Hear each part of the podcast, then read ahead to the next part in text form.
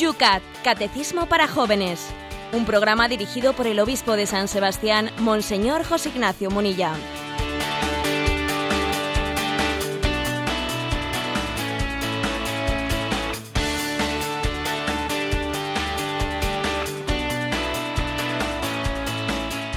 Muy buenos días, queridos amigos del Yucat. Comenzamos una semana más.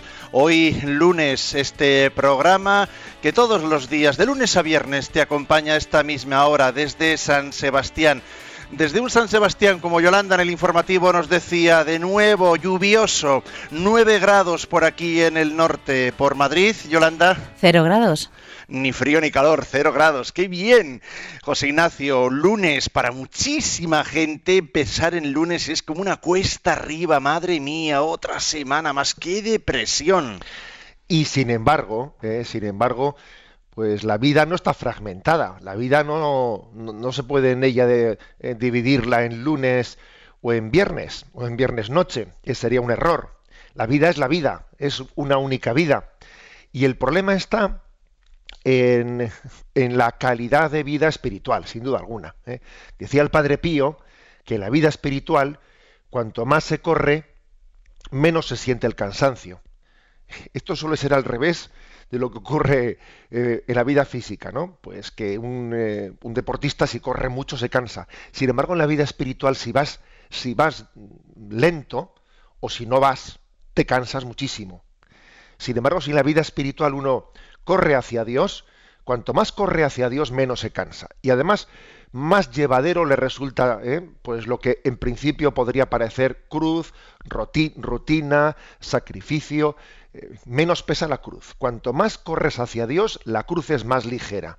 Cuanto vas más despacio, la cruz es, más pesada. O sea que en el fondo el problema no está ni en el lunes ni en el viernes. ¿eh? El problema aquí no está en el caballo, está en el caballero, o sea, está en cada uno de nosotros, ¿no? Y, el problema no está en que cambiemos de caballo, no. Tenemos que cambiar de corazón y vivir en presencia de Dios y correr hacia Él, ¿no? De manera que esta vida sea tan ligera, pues como una pluma. Luego os vamos a poner a ese respecto un tema musical que no solo tiene ritmo, sino también que tiene mucho y buen contenido. Vamos a empezar sin más demora, con ilusión, con ganas, con fuerza, este programa que todas las mañanas te acompaña.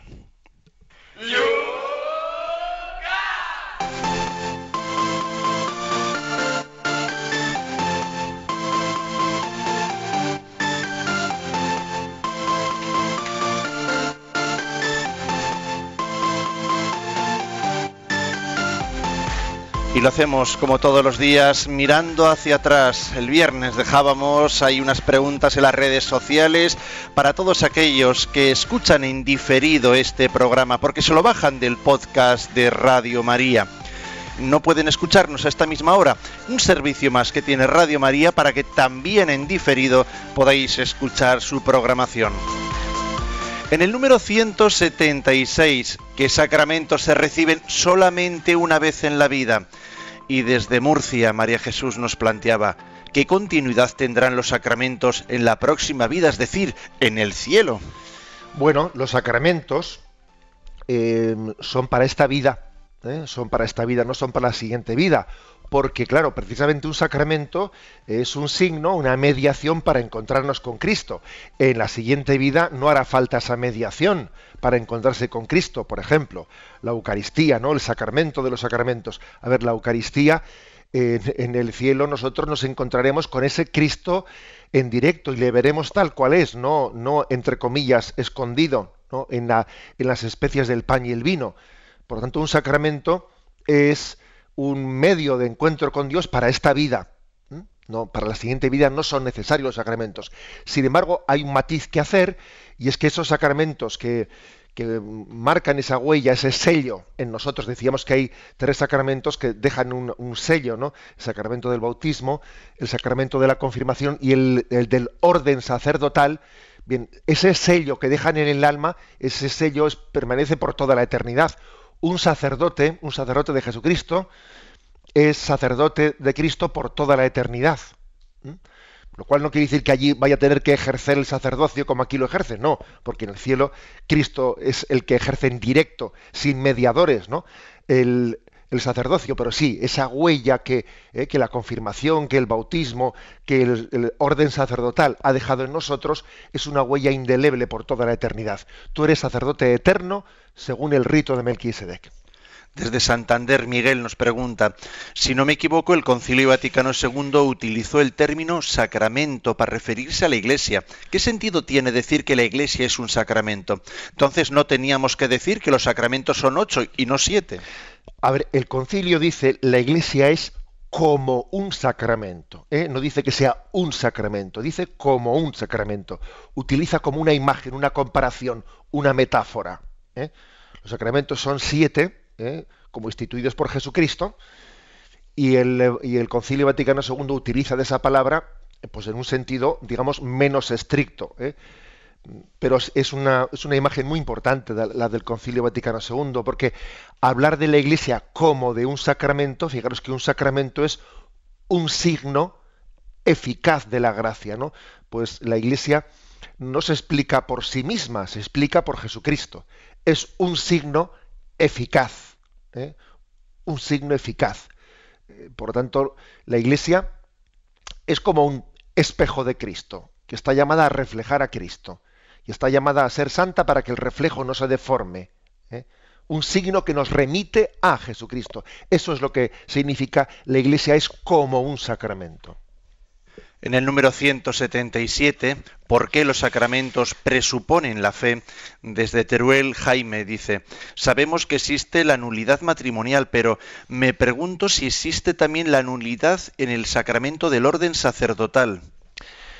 Bien, la pregunta tiene su, su qué. Eh, um, en, teoría sí existe. Eh, en la práctica se han dado pocos casos. ¿Por qué? Porque, bueno, pues porque entendemos que una persona eh, en, un camino tan largo como es el del seminario para prepararse al sacerdocio, lo lógico es que tenga conciencia y tenga libertad cuando le ordenan sacerdote. Ya ha habido, hay muchos discernimientos, y ha habido Ahora, ha, ocurrido en la historia algunos casos en los que alguien se ha ordenado sacerdote y después se ha declarado nula la ordenación sacerdotal. Sí, ha habido algunos casos, aunque pocos, ¿eh? casos en los que alguien se ordenó sacerdote bajo una presión muy grande y no tenía libertad en ese paso que estaba dando, familias que obligaban quizás a sus hijos eh, a ordenarse sacerdote, pero como os podéis imaginar estamos hablando de casos muy excepcionales. ¿eh? En el matrimonio eh, es más fácil que ocurran causas para la nulidad matrimonial. En el sacerdocio, por todo ese proceso de muchos años en el seminario, etcétera, pues es más difícil. Porque en el fondo, fijaros, ¿eh? para que haya una nulidad en un, sacramento, para que un sacramento no haya sido válido, ¿eh? válido, pues hace falta que haya habido pues una, un defecto muy grave de de libertad, de conciencia, eh, de capacidad de poder recibir un sacramento. Ahora pregunto yo, ¿y no puede ser por otra parte, eh, no sé, un defecto de forma o que el obispo, no sé, no esté en obediencia con Roma, lo que sea? El, puede hacer nulo eh, uno que no ordene por parte, digo, no del que recibe las sagradas órdenes, sino quien, por quien lo imparte. No, eso hay que distinguirlo. Es decir, un obispo que actúe en desobediencia eh, a la Iglesia, como puede ser el caso de Lefebvre, etcétera, eso puede ser causa de, de, incorrección, pero no de nulidad, ¿eh? no de nulidad. Eh, cuando un obispo hace una ordenación sacerdotal, bueno, la, la, hace válidamente, ¿no? Será ilícita, pero no será nula, que es distinto. Otra cosa es que ese sacerdote que ha sido ilícitamente ordenado esté bajo pena de excomunión, o lo mismo el obispo que le, que le ha ordenado. ¿eh? Pero hay que distinguir entre licitud y validez. Hay cosas que están mal, mal, hechas, son ilícitas, pero claro, el efecto del sacramento no se puede negar que haya tenido lugar. Desde Getafe, Susana, los sacramentos son un encuentro con Cristo. Me pregunto si podríamos hablar también de otros sacramentos para encontrarnos con Cristo. Por ejemplo, la palabra de Dios, los pobres, en todas estas, las cruces de nuestra vida, etcétera. Bien, sí. Eh, de nuevo también podríamos utilizar la palabra sacramento en un sentido más amplio. En un sentido más amplio. ¿Los pobres son sacramento, son como un sacramento de Dios? Sí. El Evangelio nos dice eh, lo que hicisteis conmigo, con ellos conmigo lo hicisteis. O sea, en ellos encontramos a Cristo. porque era yo al que me diste de comer, era yo al que me rechazaste si no me diste de comer. O sea, son como un sacramento de Cristo. También las cruces, ¿no? Las cruces de la vida, en, vividas con fe, son como un sacramento de Cristo. ¿eh? Recuerdo un autor espiritual, por cierto, que hablando de esto, ¿no? de cómo en, la cruz, en la cruz decía, en la cruz tengo todos los sacramentos. ¿eh? Mm, recuerdo que decía, el dolor es como un continuo bautismo, eh, una continua penitencia, una comunión con mi rey, una confirmación en su doctrina, un matrimonio con Cristo, un sacerdocio en favor de los hermanos, una unción que purifica los sentidos. Todo esto es la cruz de Cristo, ¿eh? dice María Valtorta en uno de sus escritos. ¿no? O sea que sí, e, en un sentido más amplio, eh, los pobres, las cruces de la vida, son sacramento, ¿eh? son como un sacramento de la presencia de Dios en nuestra vida. Cerrábamos el viernes el programa con la pregunta número 178 del Yucat. Cuando un sacramento es administrado por una persona que es indigna, pierde por ello su efecto. Y ahí hemos tenido preguntas, por ejemplo, como la de Bellacala. Dice, Monseñor, la fe se puede perder aunque no quieras. Se pierde la fe cuando se deja de sentirla. Necesito saberlo porque a veces pienso que soy hipócrita conmigo misma. La pregunta es interesante. ¿eh? A ver, uno puede perder la, la, perdón, la fe sin quererlo, sin, o sea, el, teniendo voluntad de tener fe, eh, pues puede perderla. En el fondo, claro, la pregunta del oyente es, claro, es que antes yo sentía más la fe, la sentía, he dejado de sentirla, siento una sequedad, ¿eh? no siento lo que antes sentía y entonces parece que he perdido la fe. Obviamente eso es una equivocación. ¿eh? La fe no es un sentimiento. No se puede confundir la fe con el sentimiento de la fe. Son dos cosas distintas. El sentimiento puede ser, suele ser cambiante, suele ser cambiante y sin embargo la fe suele ser perseverante. Estamos en una cultura muy romántica, mm, con una inflación muy grande de, emotivismo y, con una carencia grande de racionalidad. Y entonces es típico en nuestra cultura eh, que cuando hay una, eh, pues una sequedad emotiva, etcétera, pues entonces dice, yo es que he perdido la fe, es que antes tenía más fe, ahora no siento nada, ¿no? Ojo, ojo con identificar fe con sentimiento, porque el Señor nos, nos enseñó en su vida, ¿no? Cuando abrió un poco su intimidad y nos permitió entrar en su oración, nos enseñó pues lo que son las consolaciones y las desolaciones. Y, y la, la, vida de Cristo, ¿no? Su, su vida. Hombre, en Jesús no podemos hablar propiamente de fe, Hombre, Jesús no es que tuviese fe. Jesús tenía, tiene conciencia, tiene una conciencia eh, natural de quién es Él. ¿eh? en Jesucristo, en la Virgen María, claro que se puede hablar que es una mujer de fe. Jesucristo eh, tiene, Él ve al Padre, que es distinto. Él no es que tenga fe, o sea, Él ve al Padre, porque es la segunda persona de la Santísima Trinidad. Bien, pero aunque en Él propiamente no podamos hablar de fe, sin embargo, él también quiso vivir eh, pues esa realidad de las consolaciones y de las desolaciones. Y en el Tabor él vivió consolación y en Gesemaní vivió desolación. Entonces, mm, creo que es una escuela para nosotros, ¿no? El entender que yo me atrevería a responder al oyente, no. Alguien cuando quiere, quiere ¿no? adherirse y ser fiel a Jesucristo, no puede perder la fe. La fe supone eh, no un sentimiento que se me ha escapado, no, no. La fe supone un querer amar a Cristo, un querer seguirle, por lo tanto, eh, no es un sentimiento que de repente he perdido sin darme cuenta, ahí donde he dejado la cartera, no, no. Eh, la fe también es un querer, querer, querer, creer, perdón. ¿eh? por lo tanto, uno no pierde la fe sin quererlo. Terminamos con la pregunta, el comentario que nos hace desde Badajoz Luis Ángel. Me pregunto si los sacerdotes santos han tenido todos ellos las iglesias llenas de fieles, o si también hay sacerdotes santos que no son estimados ni tienen éxito en su trabajo pastoral. Bueno, la pregunta es interesante, porque claro, ¿eh? decíamos el otro día mm, que el hecho de que el sacerdote sea indigno no quiere decir que el sacramento que él celebra sea inválido. ¿Mm? Pero claro, ayuda mucho que el sacerdote sea santo, para que el sacramento pues, sea mucho más fecundo. Claro, con los sacerdotes santos de ordinario, y voy ya respondiendo a esta pregunta, de ordinario, han solido ser muy fecundos en su vida espiritual. Pues el santo cura de Ars, ¿no? que llegó a un pueblecito perdido y al final había una cantidad de peregrinaciones tremendas para ir a confesarse con él, etcétera. De ordinario, los sacerdotes santos eh, han solido ser bendecidos por Dios en una, en una pastoral muy fecunda, pero no siempre es así. ¿eh? También hay testimonios en la vida, en la vida de la Iglesia, en los que ha habido santidades que han permanecido digamos, ocultas a los ojos de los hombres. Eh, Carlos de Foucault, etcétera, ha habido santidades, bueno, pues que, digamos, no han sido reconocidas por los hombres. No han, no han, llegado a ser reconocidas por los hombres. Y sin embargo, Dios conocía esa, esa santidad, ¿no? Y, y la hacía fecunda de otra manera, porque toda santidad es fecunda, pero igual puede ser fecunda en otro lugar en el mundo y de maneras que Dios lo sabe. Pues tú igual puedes tener tu iglesia vacía, pero resulta que tu oración y tu entrega fiel y tu fidelidad y tu amor al Señor están teniendo fruto en otro lugar, ¿eh?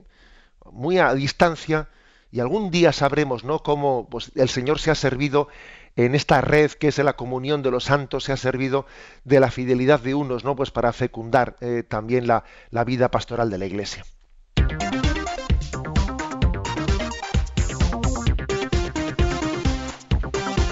Son las 8 y 17 minutos, 7 y 17 minutos para todos nuestros amigos de las Islas Canarias. Radio María, Yucat. Comenzamos con el primer punto de esta mañana. Es el 179. Seguimos con la liturgia. Y nos dice este punto, ¿quién celebra la liturgia?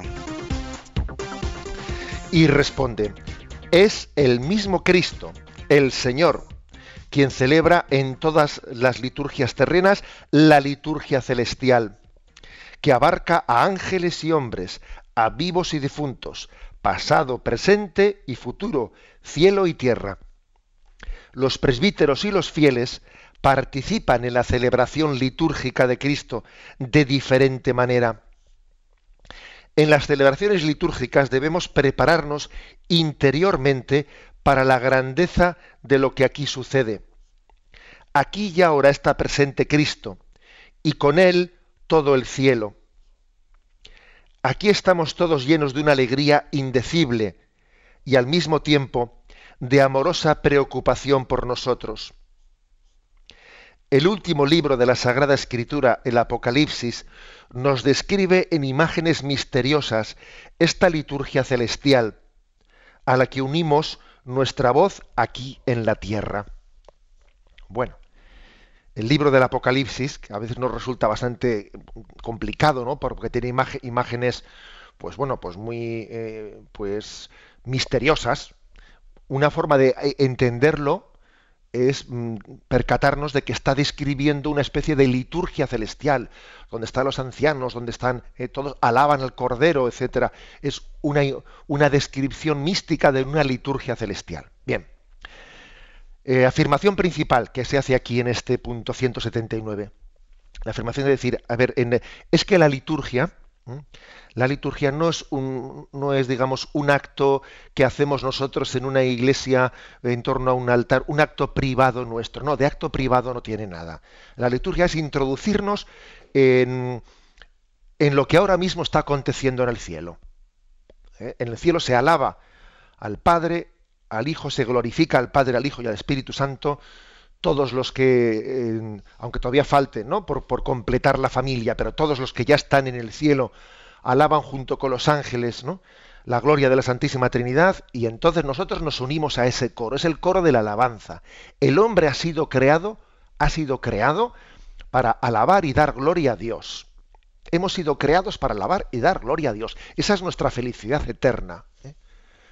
Bueno, pues este, eh, por lo tanto, la liturgia es como salir del tiempo y entrar en la eternidad. Y al revés, es hacer que la eternidad entre en el tiempo. El tiempo entra en la eternidad y la eternidad entra en el tiempo. Dicho de otra manera, la liturgia es como hacernos contemporáneos con Cristo. No, más bien es a Cristo hacerle coetáneo con nosotros. Porque cada vez que uno comienza una Santa Misa, allí tiene a su párroco presidiendo, bien, es Cristo, el Cristo glorificado en el cielo, el que está presidiendo esta liturgia. Y el párroco es un instrumento. Cualquier sacramento es presidido por el Cristo glorioso desde el cielo. Luego nos hacemos coetáneos, Él se hace coetáneo nuestro. Yo a veces he solido decir que como los evangelios, solemos comenzar diciéndolos, ¿no? En aquel tiempo dijo el Señor, parece que eso de aquel tiempo nos puede un poco engañar, porque es como, vamos a hablar de una historia hace dos mil años. No, no, no. La liturgia tiene la capacidad de que la palabra de Cristo se te dirija aquí y ahora. Es decir, que Cristo tenga un encuentro personal contigo. Un encuentro personal contigo. Cada celebración litúrgica, Cristo, Cristo sale a tu encuentro a ti, aquí, ahora. Como la liturgia es eh, que este tiempo entre en la eternidad y que lo que ocurre en el cielo entre en el tiempo, somos coetáneos con Cristo, Él es coetáneo con nosotros. Y entonces, pues fíjate, es como si fueses a casa y abres el buzón y dices, hombre, tengo carta, tengo carta, ¿no? Y entonces abres la carta y, es y la, la, lees con mucha ilusión. Hoy en día que casi no tenemos cartas de esas, escritas a mano, que es una cosa que se está perdiendo, ¿no? Escribir cartas a mano. Cuando recibes una carta a mano dices, oh, qué ilusión, a ver qué me dice, ¿no? Bueno, eso es la liturgia. Jesús que te escribe a ti personalmente hoy con fecha de hoy. ¿eh? Con fecha de hoy he recibido una carta. Entonces, día 4 de febrero, pues sí, Señor, hoy es el día en el que el Señor me escribe. ¿Con qué ilusión? Bueno, participar en la liturgia dominical es recibir carta suya personal todos los domingos y vivir del contenido de esa carta durante toda la semana, ¿no? O durante todo el día, a los que participen en la liturgia diaria eh, y alimentarse de ella. Este ejemplo que he puesto todavía me queda muy corto, porque es que la carta sí que es verdad que es una comunicación, pero la carta es papel y el sacramento, la liturgia no es papel. Todavía me he quedado corto en el ejemplo. Aunque bueno, si nos ayuda, cojamos el ejemplo, ¿no? Yo voy a la liturgia para recibir eh, el encuentro personal con Cristo, para tener ese encuentro con Él que es, más todavía que un papel, es más que una carta. ¿eh? Es un encuentro personal en el que, por una parte, dice aquí, participamos de la alegría indecible del cielo, la liturgia tiene que ser gozosa, lo que no puede ser es que estemos con unos caretos, ¿eh? con unos caretos ahí aburridos ¿eh? o tristes en la liturgia, mal asunto es ese. La liturgia tiene que ser gozosa y, y, al tiempo también dice una amorosa preocupación por el mundo, porque es como asomar la cabeza en el, cielo para que el Señor también asome su cabeza en la tierra. Y se preocupa de todo lo que nos ocurre aquí. Y todas nuestras inquietudes Dios las hace suyas. Dios las hace suyas. ¿eh? O sea que nosotros asomamos la cabecita en el cielo y participamos de la alegría. Y Dios también asume, ¿no? asoma, ¿eh? entre comillas, ¿no? Su, su, cuerpo glorioso aquí en la tierra y entonces participa de nuestras preocupaciones. ¿no? He aquí este intercambio, ¿eh? este intercambio en el que la liturgia mantiene, digamos, las puertas abiertas entre el cielo y la tierra. Entre el cielo y la tierra las puertas no están cerradas, hay comunicación y esa comunicación pues tiene una autopista. Y la autopista es la liturgia, ¿eh? que une el cielo y la tierra en ese, en ese continuo encuentro y comunicación.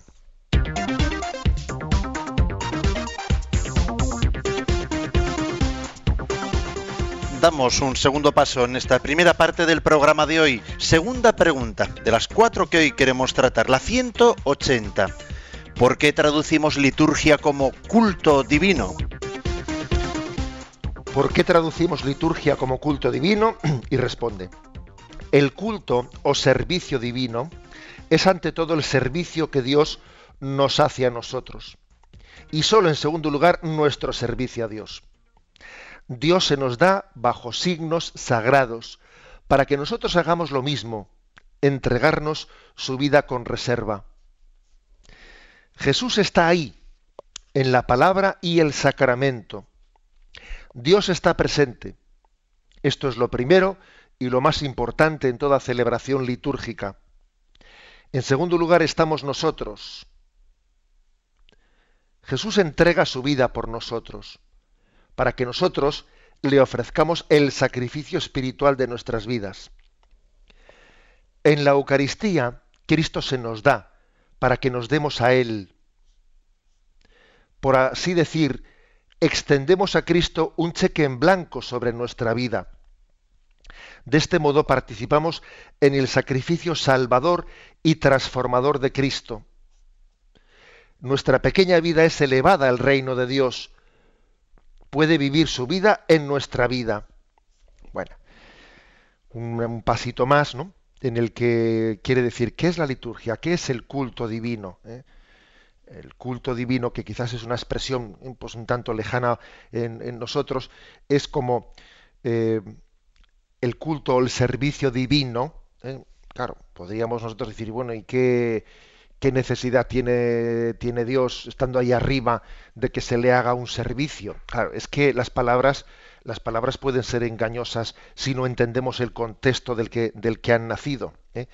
Entonces, en primer lugar hay que decir es que Dios es servidor. ¿Eh? He venido, no he venido a ser servido, sino a servir. O sea, Jesús se pone de rodillas delante de los apóstoles y nos, y nos rompe los esquemas cuando el rey, que en principio el rey es el servido, sin embargo, él se constituye en servidor de todos. Por eso entonces en el culto lo primero que ocurre es que la iniciativa parte de arriba. Digamos eso claro. Yo voy a una iglesia y para cuando yo estoy entrando, que me quede claro que primero ha venido Dios a donde mí para que yo llegue a la iglesia. Ir a una iglesia, o sea, participar de una liturgia, es una respuesta tuya a una llamada de Dios. Comencemos por ahí. ¿Mm? A veces nosotros nos pensamos que algo ha partido de mí y resulta que yo estoy respondiendo a una llamada de Dios que siembra dentro de mí. El culto ha partido de Dios. Dios ha tomado la iniciativa, ha salido al encuentro del hombre, se ha puesto de rodillas, se, sirve al hombre, le sirve, le limpia, le ofrece su vida como salvación. Y ahora, señores, el culto lógicamente tiene que tener una respuesta por nuestro amor, ¿no? Por nuestra parte que es la respuesta de ser agradecidos, de acoger su vida y entonces pues de responder al amor con el amor. Entrego mi vida a quien la ha entregado por mí. Este es el resumen de lo que es la liturgia. Entregar la vida a quien la ha entregado por mí. Caer en cuenta de su entrega y responder a ella. Eh, por eso lo más, lo más contrapuesto al culto o a la liturgia es eh, pues una, concepción de ir allí a, a, ver, a escuchar. Voy a, oír misa, voy a, eh, estoy allí como quien se sienta en, eh, pues en, un, en un cine y ve una película. No, no, perdón. La liturgia yo no veo, no, no voy, voy a ver, a oír, voy a participar en ella y lo que allí está aconteciendo a mí me implica plenamente, me implica totalmente porque es Cristo que entrega su vida por mí y que supone que yo eh, entrego mi vida como, como respuesta. Eh, por lo tanto, no soy un espectador, no, no, estoy participando. Aquí hay que bajar, ¿no? A la arena, en el coso taurino. Hay que bajar a la arena. Yo no estoy viendo desde arriba eh, con un puro ahí, con un abanico. No, no, no. se exige de nosotros una, una respuesta. Aquí dice algo atrevido, ¿eh?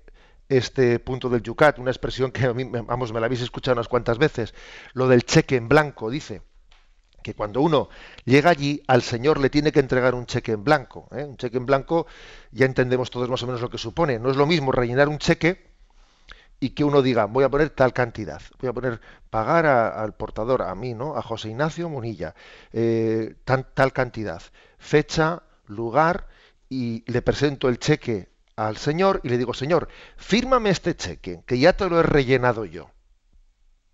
Hombre, qué gracioso. Estoy utilizándole a Dios ¿eh? para que me, me, ponga el sello en lo que a mí me parece que tiene que ser. Yo el cheque, en realidad ante Dios solamente se le puede presentar un cheque en blanco. Yo firmo, que es como decir, Señor, lo que tú quieras. Y Él escribirá la cantidad, Él escribirá la fecha, Él escribirá eh, pues el lugar, Él escribirá y yo le firmo el cheque en blanco y el Señor lo rellenará. Es la única manera de presentarnos delante de Dios dignamente. Él se ha entregado por nosotros y nosotros confiamos plenamente en el cómo, cuándo, dónde yo le firmo y Él rellenará. Por eso dice aquí el Yucat, cada vez que yo me presento ante Dios en la liturgia de una manera adecuada, eh, yo estoy firmando un cheque en blanco. Porque es que Cristo firmó un cheque en blanco a la voluntad del Padre eh, por, para entregarse por la salvación del mundo. ¿Mm? Bueno, pues esta perspectiva, esta perspectiva es así. Alguno dirá, ¿no está usted yendo un poco demasiado lejos viendo estos signos? No, que no, no estoy yendo demasiado lejos. Es que cuando en el cáliz ¿eh? se derrama el vino, se echa el vino dentro del cáliz y luego se echa una pequeña gota de agua en medio de, del vino, y esa pequeña gota de agua, lógicamente, se pierde, se disuelve en el vino, eh, es que estamos en ella significando que entrego mi vida junto con Cristo, firmando ese cheque en blanco, entrego mi vida para la voluntad del Padre. O sea que es que la liturgia o en ella te va la vida o si no estás haciendo un teatro. La liturgia en ella te va la vida. No es un espectáculo al que tú asistes. ¿eh?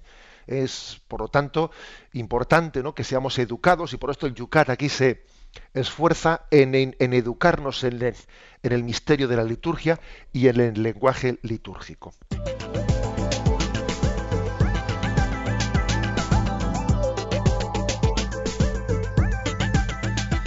Dejamos ahora un tiempo para vuestra participación. Ya sabéis cómo lo podéis hacer. Los tuiteros a través ¿eh? de esa red social en Twitter citáis a la hora de hacer vuestra pregunta condensada en esos 140 caracteres a arroba obispo munilla. Arroba obispo munilla para Twitter. En Facebook tenemos la página de este programa Yucat Radio María. Yucat Radio María. Las preguntas debajo de las que hemos explicado ahora. Tenemos otras dos pendientes que explicaremos después de este descanso musical. El correo electrónico yucat@radiomaria.es y también para aquellos que prefieren hacerlo por teléfono, tenemos hoy a Yolanda atendiendo esas llamadas. Participa llamando al 91 153 8550. Que no se acabe el júbilo en tu corazón que no se agote el aleluya de tu voz. Nadie te robe el gozo que Él te regaló. Canta fuerte una canción, aunque se apague la voz. No se te olvide que todo lo que tienes tú viene del cielo y te llena plenitud. Y hay que cantarlo para que todos puedan ver que en la alabanza está el poder que te ayudará a vencer. Te quiero abrir todas las puertas de mi alma.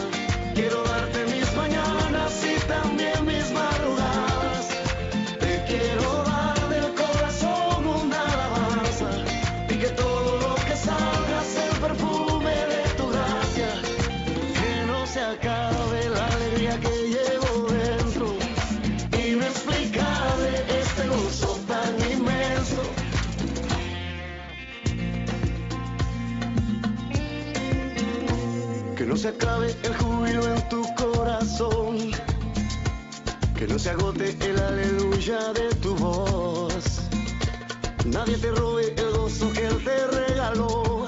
Canta fuerte una canción, aunque se apague la voz. No se te olvide que todo lo que tienes tú viene del cielo y te llena plenitud. Y hay que cantarlo para que todos puedan ver que en la alabanza está el poder que te ayudará a vencer. Te quiero abrir todas las puertas de mi alma.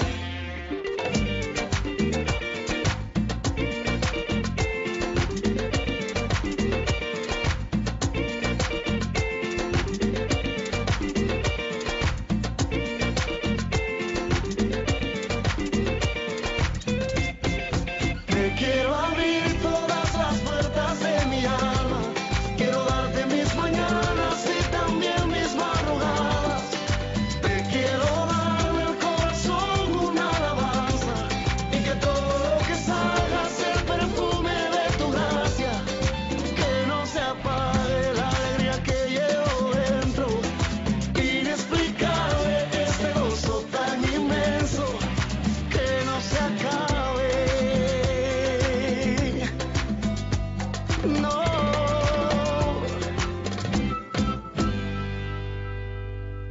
Que no se acabe, que no se acabe la alegría que también Radio María te quiere dar en esta mañana, todos los días a esta hora, a través del Yucat. Formación que no solo es compañía, la doctrina de la Iglesia Católica en un formato juvenil que nos da a través del Yucat. Vamos con vuestras participaciones. Vamos a empezar por el Twitter. En el Twitter tenemos un, bueno, no es una pregunta, José Ignacio, pero sí citando a un arzobispo de Italia, Lola Ruiz nos dice que dice ese arzobispo, más misa y menos misas. Bueno, yo entiendo, entiendo esa palabra, es una, una, frase interesante para hacernos pensar en qué es la misa. Dice, más misa y menos misas. ¿Qué entiendo yo que ha querido decir ese arzobispo italiano? Pues que es que misa solo hay una. Es decir, es que participar en la Eucaristía es introducirnos en la, en la ofrenda de Cristo al Padre. O sea, es hacer de, hacer de la liturgia, pues no un acto externo a mi vida, ¿eh? sino introducirme yo en la liturgia celestial, en la ofrenda de mi vida ¿eh? al Padre unido con Cristo. Por eso dice, más misa y menos misas. Porque bueno, uno puede estar asistiendo a muchas misas, pero no entra en la misa con mayúsculas, ¿no? que es la que tiene lugar en el cielo. Si uno asiste aquí a muchas misas, pero, pero no llega a vivir el misterio de introducirse en la liturgia del cielo, va mal. Entonces dice, más misa y menos misas. Bueno, porque todas las misas deben de introducirnos en la misa. También en Facebook nos dice Carlos, Carlos López, Monseñor, ¿cuál es la labor del diácono en la liturgia y en qué se diferencia de la labor del presbítero? Bueno, es, claro, o sea, la, la, labor del diácono en la liturgia, cuando estamos hablando de la liturgia eucarística, él no la preside. Un diácono puede presidir una liturgia bautismal, eh, otras liturgias, pero la eucarística no la preside porque para eso necesita tener el, sacerdocio el segundo grado, que es el del, presbítero. Bueno, entonces en ese caso, cuando él no preside la liturgia, cuando preside la liturgia sí que él está representando allí a Cristo glorioso que, que, preside la liturgia desde el cielo, ¿eh? pero cuando la preside el sacerdote y él está ayudando, el diácono tiene una vocación de servir al altar. ¿eh? La diaconía, el servicio, se, se, refiere a servir a Cristo en los pobres y a servir a Cristo en el altar. ¿eh? Es por lo tanto una vocación de servicio, de servicio eh, tal y como nos cuentan en los hechos de los apóstoles, los apóstoles se dieron cuenta de que tenían que pues nombrar o buscar a unos diáconos que les ayudasen en el servicio a los pobres y también en el servicio al altar. Vamos también a dar paso al teléfono. Tenemos a Yolanda atendiendo a nuestros oyentes. Adelante, Yolanda. Nos ha llamado Marisa de Lugo y pregunta que si ella siente que la Virgen le, le invita a hablar con Jesús en la Eucaristía o si Dios hace alguna promesa y uno piensa pues que es real, si algún día en este tipo de, de pensamientos eh, podría estar metido también el demonio. Bueno, yo creo, a ver, yo creo que, eh, que, el demonio no se mete en cosas tan buenas y santas como que eh, tengamos un diálogo con Jesús. ¿eh? O sea, a mí me parece que, que, María siempre es introductora de nuestra amistad y nuestra relación con Jesucristo. O sea, en el fondo, esa especie de intuición es que la debiéramos de tener todos. María es embajadora en la Eucaristía. María repite el haced lo que él los, eh, lo que los diga, es, es la mejor introductora a la liturgia. Con lo cual yo ahí no veo ninguna posibilidad de ser tentado. ¿eh? Las tentaciones tienen lugar cuando nos salimos del tiesto, pero eso, lejos de salirse del tiesto, pues es vivir, ¿eh? vivir intensamente la introducción, la embajada de María para vivir la liturgia. Vamos nosotros también a continuar con el programa porque tenemos todavía dos preguntas más para plantear en el día de hoy.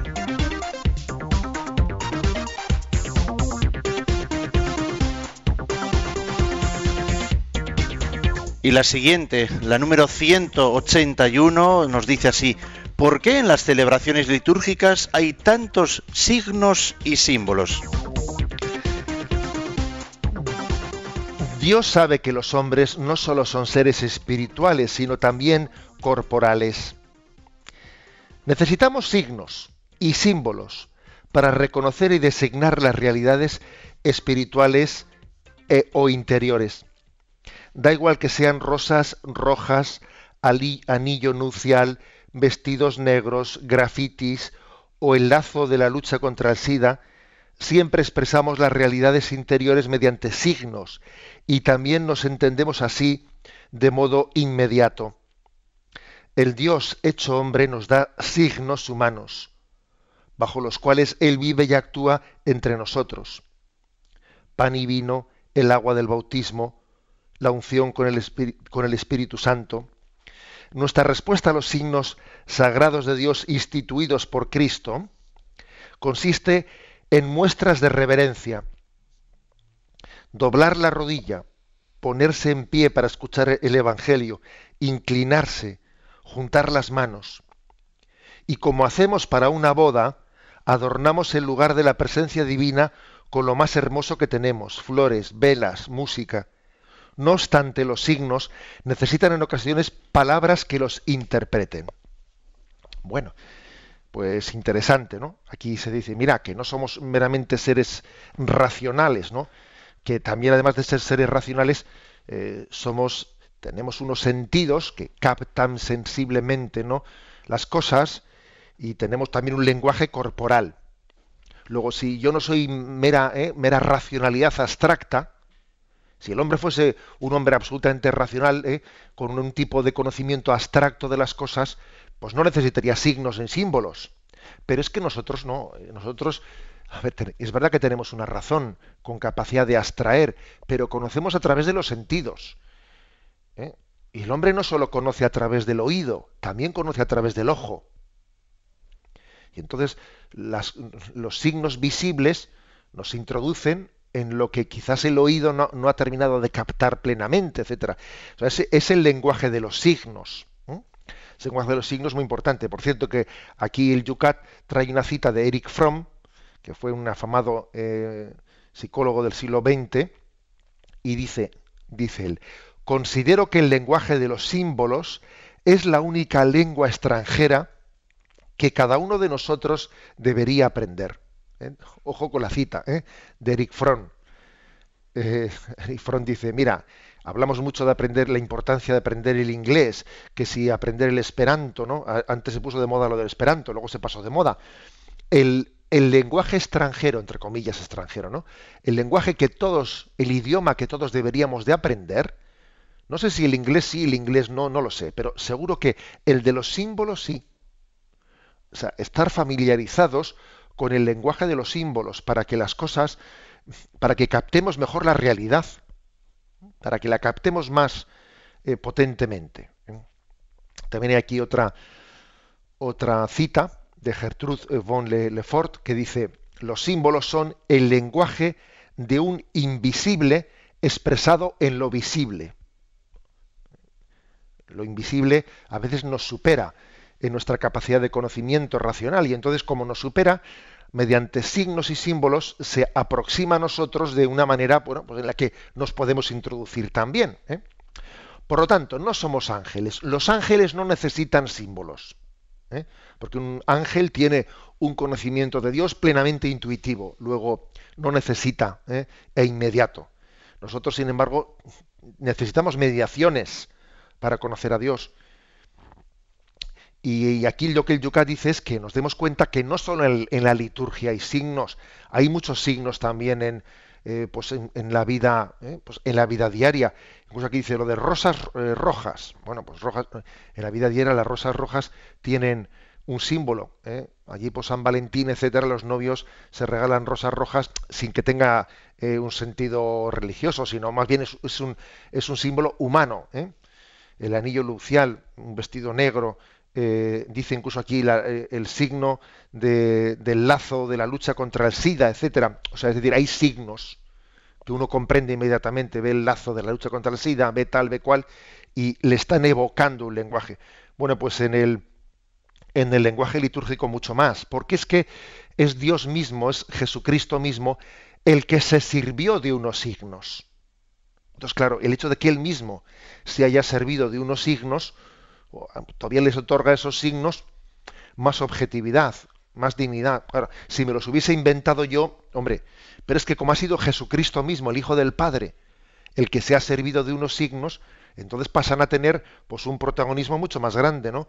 Eh, el hecho de que él se haya servido del signo del pan y del vino, del agua, de la unción, claro, son unos signos que, entre comillas, ¿no? tienen una institución divina, ¿eh? tienen una institución divina esos signos. Y entonces nosotros respondemos a esos signos que han nacido de Cristo con otros signos que nacen de la Iglesia nacen de la iglesia, pero que claro, son signos importantes, porque es responder a los signos con los signos, por ejemplo, ¿no?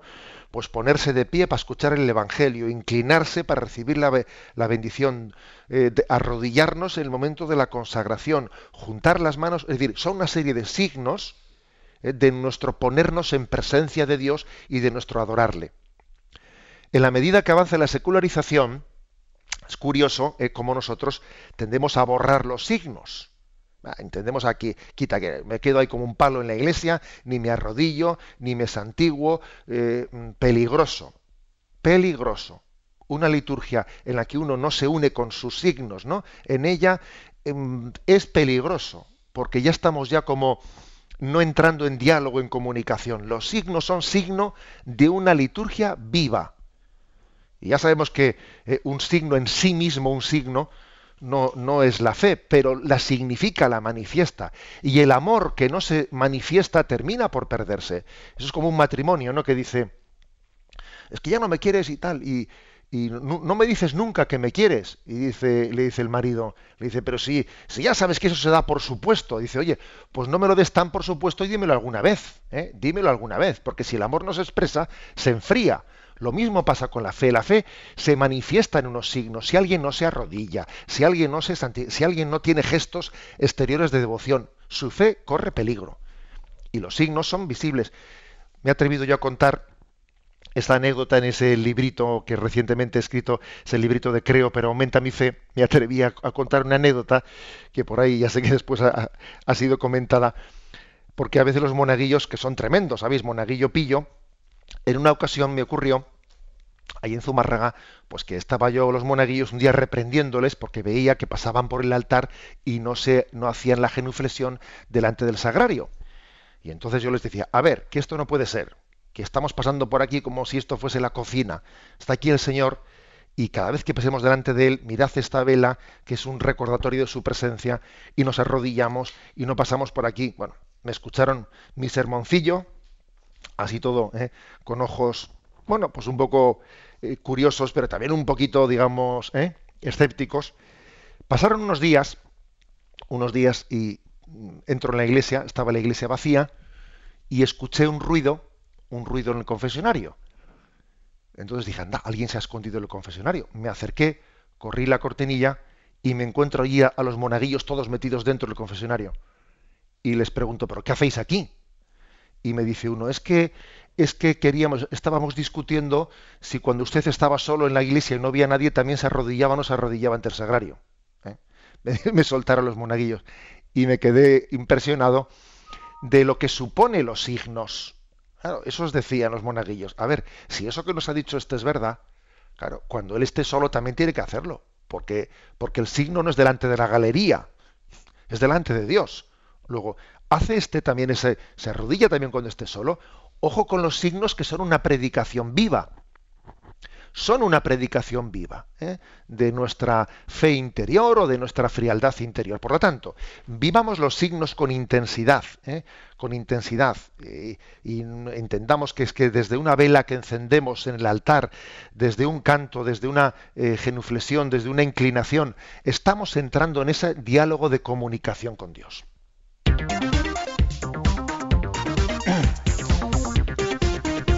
Todavía tenemos una pregunta más para estos últimos minutos del programa, la 182. ¿Los signos sagrados de la liturgia necesitan además palabras? Y responde, celebrar la liturgia supone encontrarse con Dios, dejar que Él actúe, escucharle, responderle. Estos diálogos se expresan siempre con gestos y palabras. Jesús habló a los hombres mediante signos y palabras. Así sucede también en la iglesia, cuando el sacerdote presenta los dones y dice, esto es mi cuerpo, esta es mi sangre. Solo esta palabra interpretativa de Jesús hace que los signos se conviertan en sacramento, signos que realizan lo que significan. Bien, no son signos eh, sin palabra. ¿eh? No, el Señor unió a esos signos la palabra que era interpretativa de lo que esos signos expresan.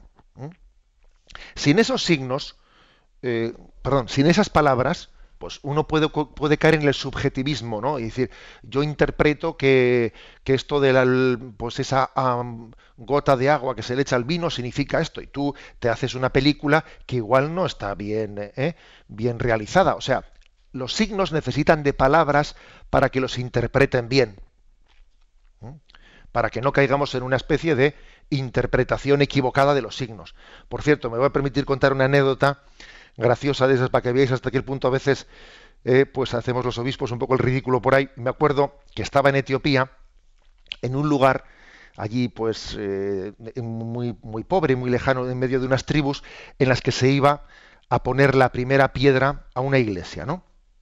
Y entonces bueno, pues eh, nosotros habíamos llevado una ayuda, ¿no? Pues para poder hacer esa iglesia, pero ellos también querían poner pues, su contribución para hacer la iglesia. Entonces habían puesto como una, un paño, como una alfombra en medio del lugar donde se iba a construir la iglesia y había allí como un montón de semillas, pues no sé, tres o cuatro kilos de semillas de mijo o lo que fuese, y todos, todos alrededor, aquellas tribus alrededor, todas ellas se pusieron a, e, era para hacer la ofrenda, ¿no? Para, para hacer su ofrenda, para aportar para la construcción de la iglesia. Todos alrededor cantaban y tocaban las palmas y según iban cantando, cada uno de ellos se acercaba y, y entregaba su contribución y entonces con un billete su, billete lo hundía en, el montón de semillas de mijo, ¿no? Otro salía y metía el billete dentro, otro salía y metía el billete dentro, mientras que los demás cantaban y daban palmas. Y de esa manera tan bella iban haciendo, como pasando la bolsa, ¿no? Iban haciendo su ofrenda, la colecta, en favor de la construcción de la iglesia. A mí me impresionó mucho, ¿no? Esa imagen de el montón de semillas de mijo en las que se iba clavando los billetes. Y le dije al obispo, le dije, este símbolo, este símbolo de hacer la colecta de esa manera, ¿Qué es, lo que significa? Significa que, eh, pues que los billetes, eh, que nuestra ofrenda se, se, entierra en las semillas para que Dios la haga crecer, para que Dios la haga germinar le dije al obispo. Y me dijo, no, no, es que como hace viento, es para que el viento no se lleve los billetes. Y dije yo, madre mía, menuda interpretación que había hecho yo y las cosas eran muchísimo más sencillas y pedestres. Por eso es importante de que los símbolos tienen que ir acompañados de las palabras, porque si no tú te puedes hacer una película y interpretas tú lo que no hay. ¿eh? Bueno, los sacramentos pues no son solo símbolos, ¿eh? también son eh, palabras eficaces que interpretan y dan la gracia a esos símbolos. Símbolo por el símbolo no, es sacramento. ¿eh? Es la palabra de Cristo la que, la que hace que ese símbolo sea portador de una gracia. ¿eh? Dice aquí el Yucat, solo esta palabra interpretativa de Jesús hace que los signos se conviertan en sacramentos, signos que realizan lo que significan. Esta es la palabra clave. En un sacramento un signo realiza lo que significa. No solo significa algo, sino que Cristo le ha dado con la fuerza de su palabra la capacidad no solo de significar, sino de realizar lo que significa.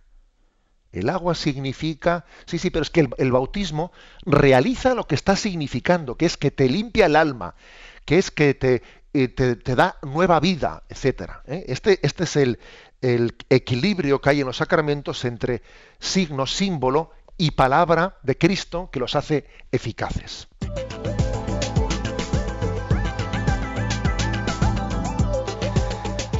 Estrujamos los últimos segundos de este programa con vuestra participación. Y lo vamos a hacer sin más, porque tenemos también a Yolanda esperando con llamadas telefónicas. Adelante, Yolanda. Nos ha llamado Charlie de Madrid y nos pregunta que en la Biblia, la Sagrada Biblia de la Conferencia Episcopal, de la traducción que se hizo en el año 2011, en la instrucción pastoral número 14 dice que es la única traducción que podrá utilizarse en la liturgia de la palabra. Eh, pero claro, eh, también observa que en ningún sitio se ha cambiado en, los leccionarios ni nada de eso. Entonces, pregunta si se va a utilizar esta traducción o no. Sí, la respuesta es la siguiente. Sí, porque en el fondo eh, esa Biblia de la Conferencia Episcopal Española em, está llamada, bueno, de hecho ya se ha hecho muy pegada a los textos de, la celebración litúrgica. En la medida en que se vayan renovando los textos eh, de la mm, litúrgicos, de los libros, los libros litúrgicos van a ir todos ellos teniendo exactamente la misma traducción que la de la Biblia esta de la conferencia episcopal. Por ejemplo, cuando se renueve y salga el, el nuevo ritual del bautismo, las lecturas del bautismo van a ser exactamente las mismas que las de la Biblia de la conferencia episcopal. Lo que pasa es que hay que tener un poquito de paciencia porque comprenderéis que los libros litúrgicos son muchos y también lo lógico es esperar a que se agote una edición para que la nueva edición salga ya actualizada, ¿no? También hay razones un poco, digamos, de austeridad que hacen, oye, que tú no cambias todo mientras que, claro que sigue siendo válido. Esperas a que se agote una edición y ya la siguiente edición sale actualizada. Y terminamos con una pregunta brevemente para Inma desde Sevilla, un correo electrónico que llega a yucatradiomaria.es. Si la liturgia terrena es introducción en la celestial, ¿no cree que hoy día se han simplificado demasiado la liturgia eucarística? ¿No cree que se está realizando de tejas para abajo, nos dice? Existe ese riesgo, ciertamente, pero no por la reforma del Concilio Vaticano II, ¿eh? sino por la falta de fidelidad a esa reforma por parte de quienes celebramos, ¿eh? porque nos solemos saltar signos, eh, este lo, me lo como, este me lo simplifico, este lo hago a mi manera, o sea, solemos desolemnizar la liturgia y eso es un peligro. Eso es un peligro. ¿eh?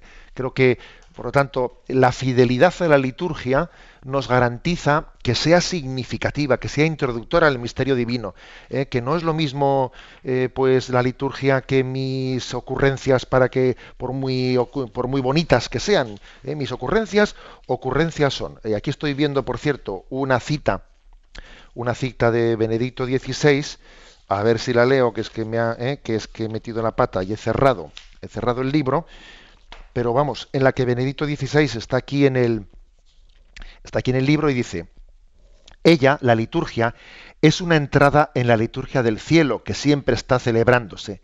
No es que el hombre se le ocurra algo y cante, sino que el canto viene a él procedente de los ángeles." Dice aquí Joseph Ratzinger ¿eh? en una obra suya, un cántico nuevo para el Señor. Es que el canto viene procede a ti de los ángeles. O sea, ojo, que entonces esto supone que yo la liturgia la hago con una unción y con un eh, eh, respeto de los signos pues muy grande. Antes de recibir la bendición, los temas para el programa de mañana. Estamos hoy, mañana comenzamos con el número 183. 183 y vamos a también a ir, a ir avanzando. Como veis son, son temas eh, pues que nos pueden, nos pueden permitir juntar unos cuantos puntos. El de mañana, 183, por qué se interpreta música en las celebraciones litúrgicas, 184, cómo marca la liturgia el tiempo, 185, por qué se repite la liturgia cada año, 186, qué es el año litúrgico. Bendición. La bendición de Dios Todopoderoso, Padre, Hijo y Espíritu Santo, descienda sobre vosotros. Alabado sea Jesucristo.